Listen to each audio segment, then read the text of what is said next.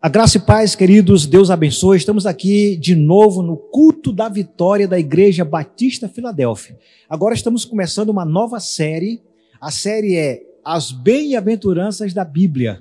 Nós vamos estudar durante as próximas quatro quintas-feiras sobre o tema As Bem-aventuranças da Bíblia. Eu quero falar primeiramente sobre as bem-aventuranças nos Salmos, as bem-aventuranças gerais, as bem-aventuranças de Cristo e eu quero concluir com as bem-aventuranças do Apocalipse. Então, não perca essa série, serão quatro quintas-feiras. Vai ser algo muito edificante para você que é e continuará sendo bem-aventurado diante do Senhor. Eu quero te levar agora a atenção para a palavra de Deus na abertura dessa série. Hoje nós vamos falar sobre as bem-aventuranças nos Salmos. Deus vai falar profundamente ao seu coração nesta série com toda certeza. O texto para nossa base é, da mensagem está em Apocalipse, capítulo 22, versículo 7. Aí você diz, pastor, o senhor vai falar de Salmos e vai ler Apocalipse? Sim, porque esse texto de Apocalipse 22, 7 vai ser a base de toda a nossa série. Por quê?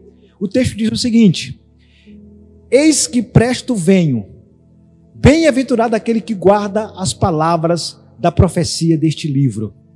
Quando eu leio esse texto de Apocalipse 22, versículo 7, eu não penso que o escritor está falando só da revelação do Apocalipse. Ele está falando da Bíblia toda. Ele está falando da revelação que é complementativa de Gênesis a Apocalipse. Portanto, quando eu leio, eis que presto venho, Bem-aventurado aquele que guarda as palavras da profecia deste livro, é o livro sagrado, a Bíblia sagrada, as Escrituras sagradas. Devemos guardar todos os seus mandamentos. Amém? O primeiro ponto que eu quero destacar nessa noite sobre as bem-aventuranças nos Salmos é que é bem-aventurado aquele que não é influenciado pelo mal. O Salmo primeiro já começa no versículo 1, o salmo de adoração, louvor ao nosso Deus, já começa falando sobre isso. Que o homem bem-aventurado é aquele que não é influenciado pelo mal. O que que o texto diz? Bem-aventurado o homem que não anda segundo o conselho dos ímpios, não se detém no caminho dos pecadores, nem se assenta na roda dos escarnecedores. O que que esse texto traz à luz? Que o homem que não é influenciado pelo mal é um homem benquisto, abençoado, favorecido por Deus, isto é, bem-aventurado. Essa, essa expressão bem-aventurado é um adjetivo. E o adjetivo é o qualificativo que muda o sujeito, que dá qualidade ao sujeito. Então, bem-aventurado significa benquisto, amável, realizado, digno de ser invejado. É isso que diz a palavra, ou que significa a palavra bem-aventurado à luz da palavra de Deus. Portanto, há três coisas que devem ser consideradas nesse versículo 1 do Salmo 1. Nós não podemos andar segundo o conselho dos ímpios. O ímpio é aquele homem que não tem piedade para com a palavra de Deus. É por isso que o Salmo 9, versículo 17 diz que os ímpios serão lançados no inferno e todas as nações que se esquecem de Deus. E esse adjetivo ímpio é um atributo para o homem da iniquidade. Sim, aquele lá de 2 Tessalonicenses capítulo 2, onde o Senhor virá e o destruirá com o sopro da sua boca. E essa é uma profecia de Isaías capítulo 11, versículo 4, quando diz que o Senhor destruirá o ímpio com o sopro da sua boca. Isto é, o ímpio significa alguém que se parece com o inimigo. O ímpio é alguém que tem a natureza do próprio diabo. E quantas pessoas ímpias têm nos dado conselhos? Vivemos hoje uh, uh, a carga de informações sem precedentes. As redes sociais estão a todo momento dando informações. Há um novo neologismo, né, que é um estrangeirismo no nosso meio muito comum, que é a chamada fake news. É uma palavra suavizada para dizer que o camarada está mentindo. Uma mentira, uma factoide. O que é uma factoide? É uma mentira construída com a intenção de passar como se fosse uma verdade. Mas no fundo, no fundo, é uma mentira, é uma fake news, é uma notícia falsa. Então não seja influenciado por pessoas ímpias, não se detenha no caminho dos pecadores, tampouco se assente na roda daqueles que escarnecem, sobretudo, das coisas de Deus. É por isso que o Salmo 119, que é o maior capítulo da Bíblia, o versículo 1 diz assim: Bem-aventurados os que trilham com integridade o seu caminho, os que andam na lei do Senhor. Somente pessoas que andam na sua integridade, que andam na sua hombridade, na hombridade do seu caráter, segundo a lei de Deus, a palavra de Deus, podem ser pessoas benquistas pessoas bem-aventuradas diante do Senhor. Então, a primeira coisa que nós aprendemos sobre as bem-aventuranças nos Salmos é que bem-aventurado é aquele que não é influenciado pelo mal, seja influenciado por Deus e pela palavra de Deus. Número dois, nós aprendemos que sobre a, as bem-aventuranças nos Salmos, que bem-aventurado é aquele que recebe perdão e remissão. Sim, remissão significa aquele que foi remido da sua culpa, aquele que foi justificado dos seus pecados perante Deus. E o Salmo 32, versículo 1 fala disso. O salmista Davi disse que é bem-aventurado aquele cuja transgressão é perdoada e cujo pecado é coberto.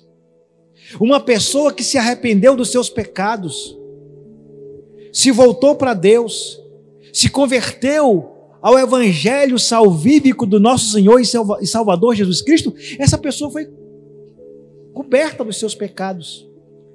Ela foi absolvida da sua culpa, porque ela nasceu de novo e agora anda em novidade de vida. O versículo 2 é complementativo, porque diz assim: Bem-aventurado o homem a quem o Senhor não imputa maldade. O que, que é imputar? É acreditar na conta da pessoa. Não é que Deus coloca maldade em alguém. O texto quer dizer que Deus não vê maldade em alguém. E em cujo espírito não há engano. Só é possível uma pessoa andar com espírito puro, sem engano, quando ela, ela recebe uma transformação. Ela recebe a natureza de Deus em si ela recebe a natureza de Cristo, as coisas velhas já passaram e tudo se fez novo na sua vida. Isso não é religião, gente, porque nenhuma religião tem o poder de fazer isso sobre a vida de alguém, mas o poder salvífico de Jesus, sim. Você acha que uma pessoa que ela se coloca lá numa posição de meditação, levanta os braços, fica meditando, hum, e fica lá meia hora, uma hora, duas horas, três horas, sei lá o que, expurgando toda a impureza de si, resolve? Pode até trazer uma certa paz de espírito, não vou nem questionar isso, mas o espírito enganoso, ele só é vencido quando o Espírito de Deus começa a habitar na vida de uma pessoa. Quando o Espírito de Deus passa a fazer morada nesta casa, nessa residência, nesse tabernáculo chamado corpo humano. Então receba essa graça de ser bem-aventurado por receber perdão e remissão dos seus pecados. A terceira verdade que eu quero que você aprenda com as bem-aventuranças nos Salmos é que bem-aventurado é aquele que tem sua confiança em Deus.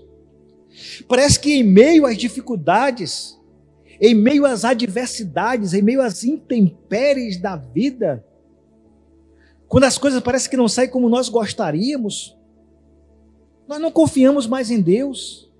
Queremos jogar a toalha, queremos desistir. Queremos até virar as costas para Deus. Queremos até colocar culpa em Deus, dizendo: O Senhor me decepcionou. Não, esse é o momento de você colocar sua confiança em Deus. Sabe quando o homem é provado na sua fé e aprovado nela? Quando ele coloca a sua confiança nele. E a palavra confiança, emunar, no hebraico, é a palavra pistes no grego. Significa confiança, ou seja, fé. Uma fé genuína e poderosa em Deus. O Salmo 40, versículo 4 é muito prático, porque ele diz assim: Bem-aventurado o homem que põe no Senhor a sua confiança, a sua fé, a sua segurança, e que não respeita os soberbos, nem os que se desviam para a mentira. Você acha que eu dou trela para aquelas pessoas que saem da igreja e começam a criticar a igreja, criticar pastor, criticar a nossa fé, criticar o nosso estilo de vida? A Bíblia fala que a gente não deve nem respeitar esses soberbos que se desviam para a mentira. É a Bíblia que está falando. É claro que tem muita gente que abandonou a igreja, que é uma fake news mesmo, que é um verdadeiro engano e mentira, uma religiosidade cega de engano. Não estou falando disso. Porque existe engano em todo lugar, mas existe um remanescente fiel, existe uma igreja fiel, existe uma igreja que já foi comprada pelo sangue do Cordeiro e não é placa denominacional, e sim o povo místico de Cristo. O organismo vivo de Cristo, que é a igreja constituída de homens e mulheres arrependidos dos seus pecados, que andam em novidade de vida. Por isso, bem-aventurado é aquele que tem a sua confiança em Deus. O Salmo 2, versículo 2 diz que bem-aventurados são todos aqueles que nele confiam. Você precisa confiar em Deus. Você precisa confiar no Senhor. Confiar inteiramente nele em qualquer circunstância. Porque maior é aquele que está em ti do que aquele que está no mundo. O quarto ponto que eu quero destacar nessa mensagem é que bem-aventurado é aquele que exercita a generosidade. Bem-aventurado aquele que exercita a prática da generosidade.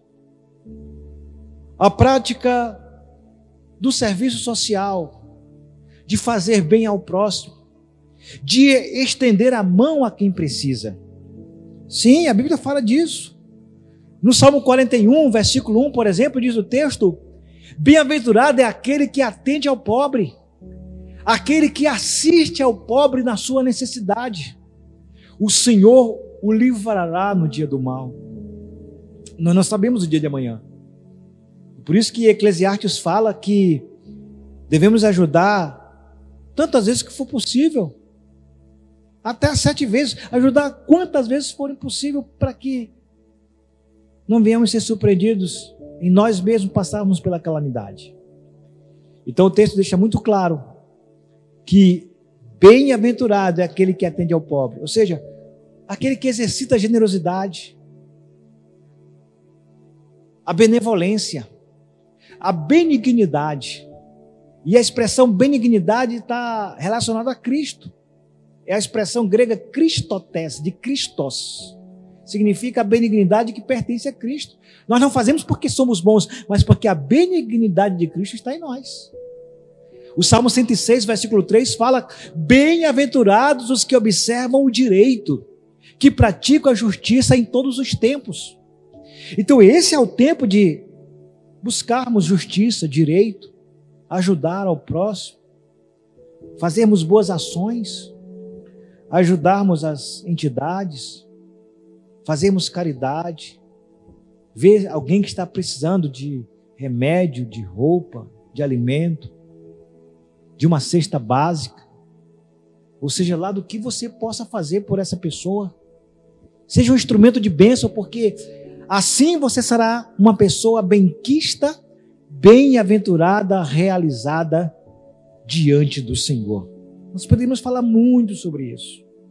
Jesus mostrou ali nas suas andanças pelo deserto, multidões, 3 mil pessoas, 5 mil pessoas, sem contar mulheres e crianças, famintas no deserto seguindo a Cristo.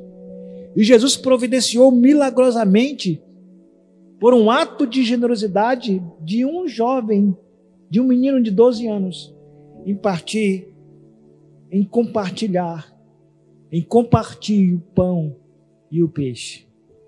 Então faça isso, seja um instrumento de bênção na vida de quem precisa.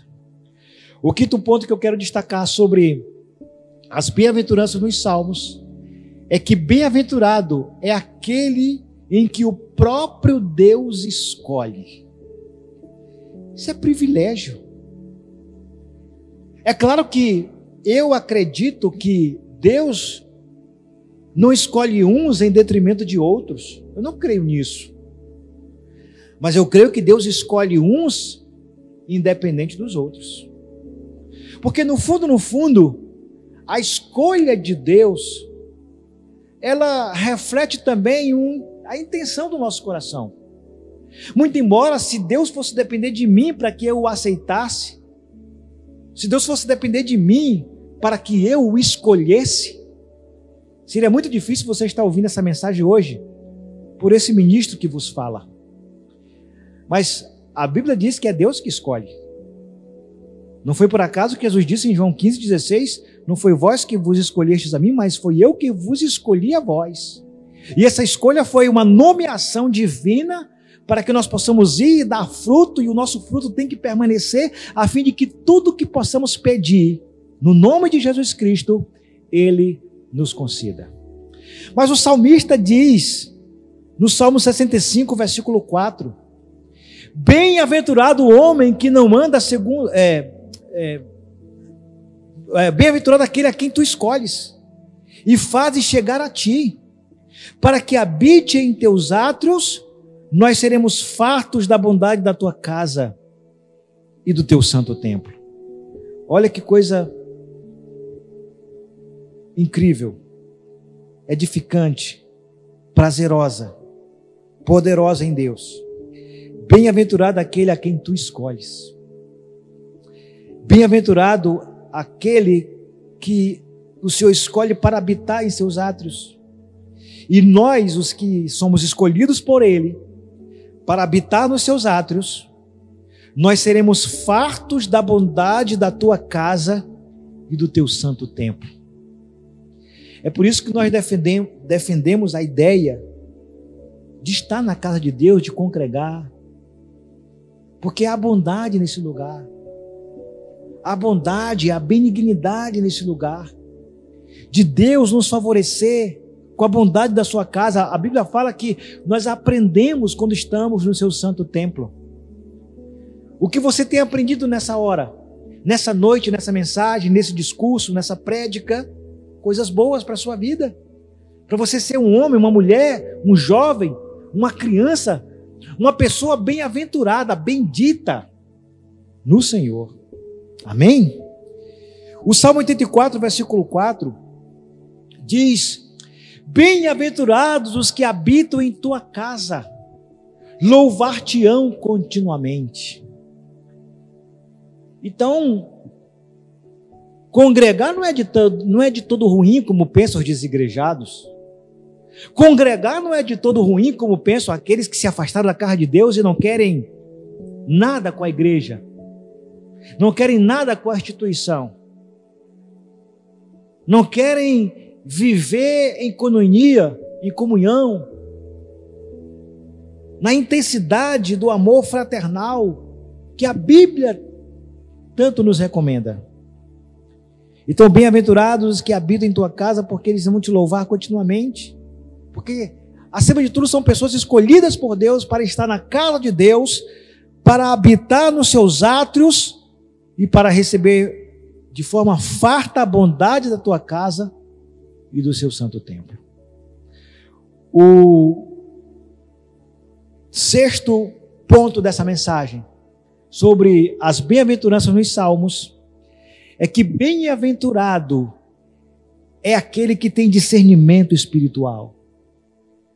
Uma pessoa que tem discernimento espiritual, ela consegue discernir a mão direita da esquerda, como fala lá no livro de Jonas. O povo não sabia discernir a mão esquerda da direita, o povo de Nínive.